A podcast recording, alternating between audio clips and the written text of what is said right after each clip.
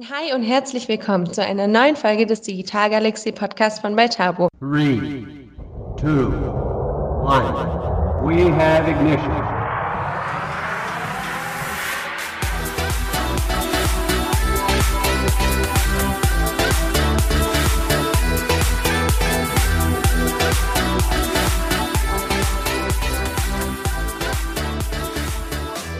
Heute ist es eine ganz besondere Folge. Erstmals hört ihr nicht die Stimme von Niklas Volland am Anfang dieses Podcasts, sondern meine, die von Hanna Weiß. Ich habe heute nämlich die Ehre, mit den Beitabo-Gründern Niklas Volland und Christian Schieber über eines unserer gemeinsamen Herzensthemen zu sprechen, das Thema Kultur und insbesondere den Beitabo Culture Guide. Ja, schön, dass ich euch heute zu Besuch hier habe. Freue ich mich wahnsinnig darüber. Ähm, wie schon angekündigt im Intro werden wir ja über das Thema Kultur sprechen. Und jetzt wollte ich einfach mal nachfragen, woher rührt denn euer persönliches Interesse für die Unternehmenskultur und wie zeigt sich das bei Beitabo? Chris, vielleicht willst du einfach mal anfangen. Also, äh, ich fange das ja gerne natürlich an. Äh, vielen Dank, Hanna, für die spannende Frage. Ja, erstmal bei mir persönlich. Ähm, ich mag erstmal sehr progressive Dinge, also sehr weit nach vorne gedacht und hinterfrage immer den, den Status quo der Gesellschaft, aber auch natürlich von Unternehmen. Und ähm, das hat mich dazu bewegt, das auch bei Beitabo zu tun ähm, und zu überlegen, wie, wie kann man eine Kultur verändern, sodass Menschen A, glücklicher sind und B, aber natürlich auch leistungsfähiger. Ja? Also wir merken ja auch, es steigen immer mehr, mehr Krankheiten wie mentale Krankheiten, wie Burnout und so weiter. Und ich glaube, das ist ein ganz, ganz, ganz wichtiges Thema, dass wir da Unternehmen schaffen, wo Menschen sich auch wohlfühlen und ja, man gar keine Work-Life-Balance mehr brauchen, dass das eigentlich ein alter, alter Begriff ist, sondern wirklich ja, das Leben mehr ineinander übergeht und einfach immer Spaß macht. Und das ist was, was mir sehr viel Spaß macht, aber auch ähm, dann Niklas und mir als bei Tabo, weshalb wir das ähm, ähm, tun wollen und da eigentlich ja, immer an einem sehr fortschrittlichen Puls der Zeit mit bei Tabo sein möchten. Ja, sehr schön. Niklas, vielleicht kannst du ja gleich anschließen, wie sich das denn eigentlich bei uns bei Beitabo zeigt. Was machen wir für die Kultur? Ja, grundsätzlich ähm, kann ich mich Chris erstmal anschließen. Wir leben in einer Welt, in der sich äh, ja, sehr viel verändert vor allem durch die Digitalisierung sehr viel verändert. Dementsprechend müssen sich auch Unternehmen verändern. Und das ist natürlich auch bei uns bei, bei Tabo absolut der Fall. Ich glaube, ein Punkt, der bei uns sehr, sehr wichtig ist und der uns sehr am Herzen liegt, ist auch, dass wir als äh, Gründer, Chris und ich, die Kultur nicht einfach vorgeben und sagen, so arbeiten wir jetzt hier, sondern uns ist sehr wichtig, das Ganze auch im Team zu erarbeiten. Und ein Meilenstein, den wir da natürlich zuletzt hatten. Das ist unser Culture Guide, ähm, in dem wir die Eckpfeiler unserer Unternehmenskultur zusammengetragen haben und zusammen definiert haben.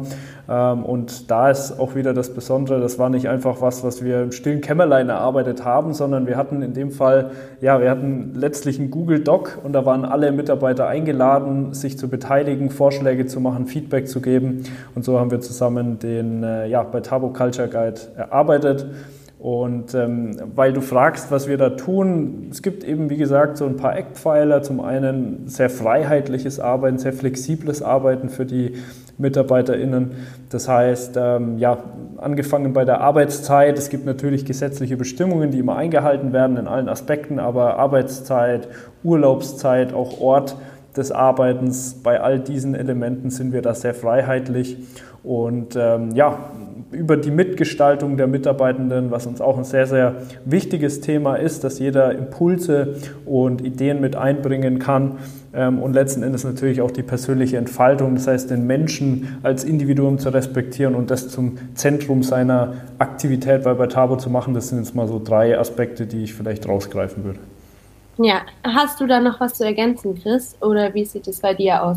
Was ist zum Beispiel auch eigentlich dein persönliches Lieblingselement aus dem Culture Guide? Das sind alles meine Lieblingselemente. Nee, Niklas hat schon ähm, ja, sehr Wichtige gesagt. Ich kann natürlich noch ein paar ergänzen, die da noch, noch, noch drin sind. Also auch das Mentale hatte ich ja gerade schon. Ähm, auch darum wollen wir uns kümmern, dass wir ja, eine sehr freundschaftliche äh, Ebene auch bei, bei Tabo erreichen. Das ist Niklas und ich sind ja auch befreundet und es ist uns auch wichtig, ähm, wir verbringen so viel Zeit in dem Unternehmen, ja, dass es ähm, umso schöner ist, wenn man da dann auch seine, seine Freunde hat und, und, richtig gute Freundschaften sich auch bilden. Das heißt, wir helfen uns auch auf dieser Ebene, aber wir haben jetzt auch ähm, einen, einen Teampsychologen ähm, der uns betreut, wo wir sagen, jede MitarbeiterInnen kann, kann da mal hingehen und ähm, wir gehen als erstes dahin, Niklas und ich, weil wir sind zwar die Gründer, aber deswegen sind wir psychisch auch nicht, nicht immer voll auf der Höhe und äh, ich glaube, jeder Mensch, ähm, ja, es ist immer gut daran zu arbeiten. Wir gehen ja auch joggen, bevor wir den Herzinfarkt haben und deswegen dürfen wir auch ruhig zum Psychologen gehen, bevor wir den Burnout haben. Ähm, das, ist, das ist was Großes. Dann das Thema Nachhaltigkeit. Ich glaube, wir als Unternehmen haben eine ganz große Verantwortung dem Planeten gegenüber mit allen unseren MitarbeiterInnen und ähm, das ist da auch ähm, ähm definiert, die Freiheit ähm, ähm, des Einzelnen. Und ich, das Schöne ist, ja, das, das mögen nicht alle Menschen, aber die Menschen, die das anzieht, so ein Culture Guide, die, fühlen sich, die finden sich da auch gut wieder und Niklas und ich haben dann dadurch auch viel mehr Zeit, noch großartigere Erlebnisse für, wieder für unsere Kunden ähm, ähm, zu kreieren, weil, weil die Kultur sich ja ganz gut selbst trägt und das ist auch ein äh, ganz cooler ähm, Side-Effekt dahinter. Ähm, genau. Ja, vielen Dank. Ja, ähm, zum Thema Kunden, also wir sind ja eher ein kleineres Startup noch. Also wir, wir wachsen, aber wir sind noch ein bisschen kleiner. Aber wie ist es denn zum Beispiel bei größeren Unternehmen? Was denkt ihr, zum Beispiel du, Niklas, jetzt, was denn eigentlich der Mehrwert des Culture Guides für den Mittelstand wäre oder für Unternehmen, ähm, die einfach ein bisschen größer sind als wir? Ja, also in den Unternehmen, gerade wenn man jetzt mal über die Unternehmen hierzulande nachdenkt, das sind sehr viele traditionell gewachsene Unternehmen, die auch entsprechend noch sehr traditionelle Strukturen haben. Das heißt, die eben nach Mustern und Strukturen arbeiten, was auch die Unternehmenskultur betrifft, ähm, wie es einfach in den vergangenen Jahrzehnten bzw. Jahrhunderten der Fall war, die ähm, aber jetzt auch immer stärker merken, die Welt um uns herum verändert sich. Das heißt, auch die Unternehmen müssen sich verändern. Die Art und Weise, wie Menschen miteinander arbeiten, miteinander umgehen, müssen sich verändern. Ähm, und da ist oft bei den Unternehmen eine gewisse Orientierungslosigkeit da. Also man weiß gar nicht so richtig, wo man eigentlich anfangen soll, wo soll man ansetzen. Unternehmenskultur ist oft etwas sehr Subtiles, was gar nicht so richtig greifbar ist. Und ich denke, da ist der Culture Guide sehr wertvoll, einfach um ein paar Impulse mal zu liefern und einfach beispielhaft mal zu zeigen, an welcher Stelle man denn ansetzen könnte. Natürlich, viele Aspekte, die da drin beschrieben sind, sind jetzt nicht eins zu eins auf den Mittelstand übertragbar.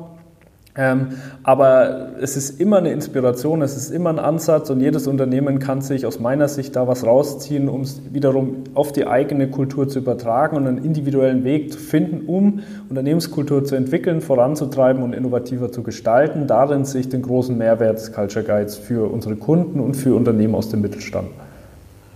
Was ich da noch ergänzen würde, ist einfach, theoretisch hat jeder Mensch einfach Bedürfnisse und die sind vielleicht bei einem Mittelstand anders wie jetzt bei einem Start-up und wir versuchen halt die Bedürfnisse unserer Mitarbeiter am Startup zu erfüllen. Und wenn der Mittelstand sich überlegt, was ist von dem Menschen an der, an der Maschine, was ist dem oder ihr Bedürfnis, ähm, dann, dann findet man, glaube ich, auch ähm, da einen guten Kulturweg, ähm, um, um da vielleicht auch einen Culture Guide ähm, zu adressieren. Also man muss ihn nicht kopieren, sondern fängt wieder wie bei jedem Problem oder bei jeder Idee bei den Bedürfnissen der Menschen an.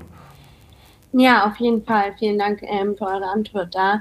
Ähm, jetzt hätte ich noch eine weitere Frage, nämlich wir sagen ja immer, dass der Culture Guide die Innovationsbasis quasi für unser Handeln ist und unser Schaffen in der Arbeit und die Arbeit, die wir machen. Und jetzt, manchmal ist es ja gar nicht so richtig greifbar. Was macht denn eigentlich den Culture Guide als Innovationsbasis in der Praxis aus? Vielleicht willst du das einfach mal erzählen, Chris. Ähm, ich hoffe, ich habe die Frage richtig verstanden. Ähm, ich glaube, das, was Niklas vorhin gesagt hat, dass es, dass es vom Team getragen wird, wirklich. Weil wenn es wir vorgeben, dann, also wir kennen das alle in unserem Leben, wenn wir irgendwas vorgesetzt bekommen, ja, keine Ahnung, von, von der Politik, aber auch von, von anderen Menschen oder als Kinder von unseren Eltern, dann, dann konnten wir ja nicht, nicht so gut damit arbeiten oder waren erstmal dagegen auch, weil wir nicht mitmachen durften. Das ist ja auch wieder das Thema Transparenz, Mitgestaltung. Und wenn es aber von allen ist, dann ist es eine, eine Grundlage für, für Innovation, für Kreativität und jeder findet sich dann da auch wieder. Vielleicht nicht zu 100 Prozent, aber vielleicht jeder zu 80. Und ähm, dann kann man damit, glaube ich, ähm, ja, ganz, ganz viel, viel zusammen erreichen. Habe ich da damit die Frage beantwortet?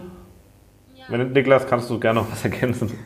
Ich glaube, es sind halt einfach die Werte, die da drin stecken. Also wie du sagst, Chris, Mitgestaltung, ein riesengroßes Thema, ultra wichtig. Ähm, gerade wenn man darüber nachdenkt, dass Veränderung immer sehr schwierig ist für Menschen. Wenn sie die Veränderung mitgestalten dürfen, dann ist es immer einfacher für sie, äh, diese Wege mitzugehen. Also bin ich vollkommen bei Chris. Sicherlich dann aber auch Themen wie Agilität, Pragmatismus, das heißt wirklich das Machen, was uns sehr wichtig ist. In der heutigen Zeit haben wir einfach nicht mehr ähm, ja, die Zeit, um an vielen Stellen äh, diese Dinge zu zerdenken und ewig zu planen, sondern heute ist es wichtiger denn je, mal zu machen, ja? also vorwärts zu gehen, was auszuprobieren, den Mut zu haben, Dinge mal zu testen, vielleicht mal mit einem Produkt an den Markt zu gehen, natürlich je nach Branche. Ja? Es gibt Branchen, da ist jetzt nicht so gut, aber in vielen Branchen ist es möglich, mal an einem, mit einem Produkt an den Markt zu gehen was vielleicht noch nicht perfekt fertig ist und dann nochmal über äh, Kundenfeedback weiterentwickelt werden kann. Solche Themen, sicherlich dann aber auch die hochfrequente Reflexion. Also wenn ich mehr mache, wenn ich pragmatisch bin, ist es natürlich sehr wichtig, dass ich mich auch reflektiere. Auch das ist ein sehr, sehr großes Thema bei uns bei Vertabo, immer zu überlegen, was können wir aus dem lernen, was wir tun, wie können wir uns verbessern, wie können wir uns damit weiterentwickeln. Ähm, ich glaube, all diese Werte sind einfach eine, eine gute Innovationsbasis für uns und letzten Endes für, für alle Unternehmen. Ja, auf jeden Fall. Ähm, vielen Dank euch schon mal für all eure Antworten. Vielleicht könnten wir jetzt einfach nochmal zusammenfassend und gerne auch unter dem Einfluss eurer Erfahrungen im Hinblick auf die Unternehmenskultur darüber sprechen, welche Tipps ihr Unternehmerinnen und Unternehmern für ihre eigene Unternehmenskultur geben würdet. Ähm, ich kann gerne starten. Äh, ich habe ich hab ein was auf dem Herzen. Ich, da denkt man erstmal, glaube ich, gar nicht so dran, aber ich merke das immer, immer wieder, wenn ich mich mit, mit anderen UnternehmerInnen unterhalte. Ähm, versuch dein Flurfunk zu minimieren. Also ich glaube, das ist ähm, tatsächlich ein, ein, ziemlich guter Rat, weil, das kann ich ganz kurz erklären, ähm, das gibt es ja überall. Also wir kennen das ja sogar in Freundschaften, dass dann irgendwie über jemand anderes was, was Negatives erzählt wird hinter dem Rücken. Und das hat man ja in jedem Unternehmen eigentlich dieser Welt.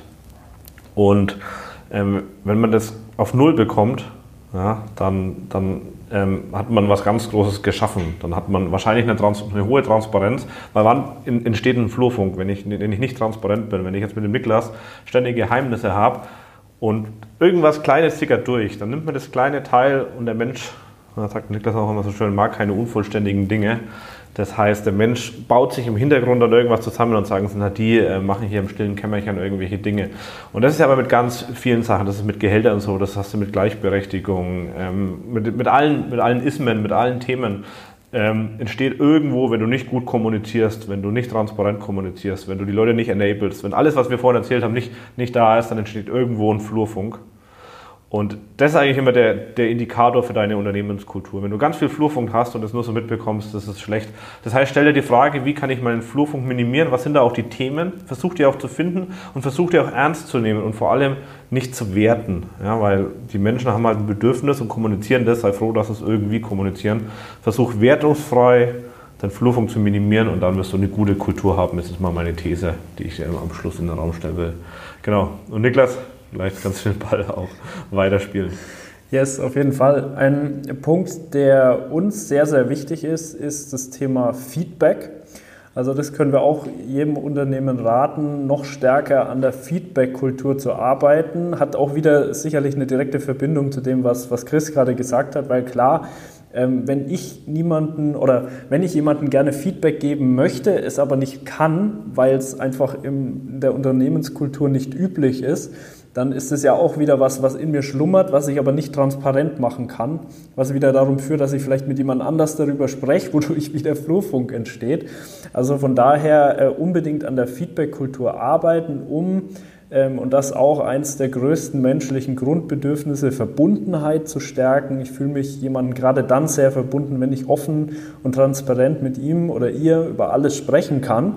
Ähm, und das ist ein, ja, einfach ein, ein sehr gutes Gefühl und das ist sehr, sehr wichtig für die, die Mitarbeitenden, weil klar, wenn sie, wenn sie sich den anderen nicht verbunden fühlen, dann entstehen am Ende auch ja, nicht so qualitativ hochwertige Leistungen, wie wenn es eben der Fall ist. Also von daher auch das ein sehr, sehr wichtiges Thema, ähm, einfach daran zu arbeiten, Menschen in den Unternehmen für Feedback zu sensibilisieren, sie zu ermuntern, Feedback auch zu geben und immer in den Fokus zu stellen, dass es am Ende nicht darum geht, jemanden persönlich anzugreifen, sondern zusammenzuwachsen und als Team besser zu werden. Auch das aus meiner Sicht ein sehr, sehr wichtiger Punkt. Damit ist beide Beispiele sind im Bereich Kommunikation angesiedelt. Vielleicht kann man auch mal die Kommunikation dann eins höher hängen. Absolut, absolut. Und ein Punkt, den ich noch sehr wichtig finde, ist, was wir häufig in den Unternehmen ähm, sehen, ist, dass dass sie nicht verstehen, dass Unternehmenskultur an sich auch ein sehr wichtiges, konkretes, zentrales Thema ist. Oft ist es so, dass es darum geht, irgendeinen Prozess zu digitalisieren oder irgendein konkretes Problem zu lösen und äh, ist oft schön, weil während dieser Projekte dann in gewisser Weise die Unternehmenskultur auch beeinflusst wird, weil die Art und Weise, wie wir arbeiten, der Kontakt mit uns als Unternehmen auch immer wieder so kulturelle Impulse ähm, beim Kunden, natürlich auch bei uns, auch wir lernen ja immer was ähm, bedingt. Aber wirklich mal zu sagen, okay, ich möchte jetzt mal gezielt und konkret und ausschließlich nur an der Unternehmenskultur arbeiten, das, dieses Investment zu tätigen, auch das ist ein ganz, ganz wichtiger Punkt, den leider viele Unternehmen auch noch nicht so auf dem Schirm haben. Also auch das wirklich mal konkret Thema Unternehmenskultur in den Fokus rücken und da rein investieren. Das will ich noch ganz kurz mit einem kleinen Gedankenspiel äh, untermauern, das was Niklas gesagt hat, weil es so wichtig ist. Stellt euch einfach mal ganz kurz keine Ahnung, mit eurer Familie, mit Freunden vor, einen Tag, an dem die Stimmung einfach schlecht war. Ja, dann war ihr irgendwo und dann wollte jeder einfach nur heim. Da war keine Kreativität, Innovation, irgendwas was, was da drin. Und jetzt stellt euch eine Situation, die hat auch jeder mit der Familie, mit Freunden, whatever, vor, wo alles geflowt ist, wo, wo, wo die Stimmung gut war. Dann, wo, niemand wollte heim, alle hatten noch mehr Ideen, was man noch machen kann. Dann wurde im Notfall noch ein Bier mehr bestellt. Aber ist egal, aber es war eine gute Kultur und ein guter Spirit einfach da. Und das ist ein riesen Unterschied von diesen zwei Beispielen, obwohl es vielleicht die gleichen Menschen sind, der gleiche Tag, das gleiche Wetter, die gleiche Uhrzeit, alles gleich. Und so ist es auch in einem Unternehmen. Es gibt zu den gleichen Voraussetzungen, da gibt es einmal diese Stimmung, wo alle heim wollen, oder es gibt halt diese, jetzt äh, sieht mir keiner, ich habe nach oben gezeigt, diese Stimmung, ähm, wo, wo alle gemeinsam ähm, was schaffen wollen. Und das, ist, das sind 500 Prozent wahrscheinlich, die da auseinander liegen. Ja, auf jeden Fall. Ähm, vielen Dank euch beiden für all euren Input. Ich habe wahnsinnig viel mitgenommen und ich hoffe, unseren Hörerinnen geht es da genauso. Ich bedanke mich auf jeden Fall für das Gespräch. Schön, dass ihr da wart. Vielen Dank, Hanna. Danke, Hanna.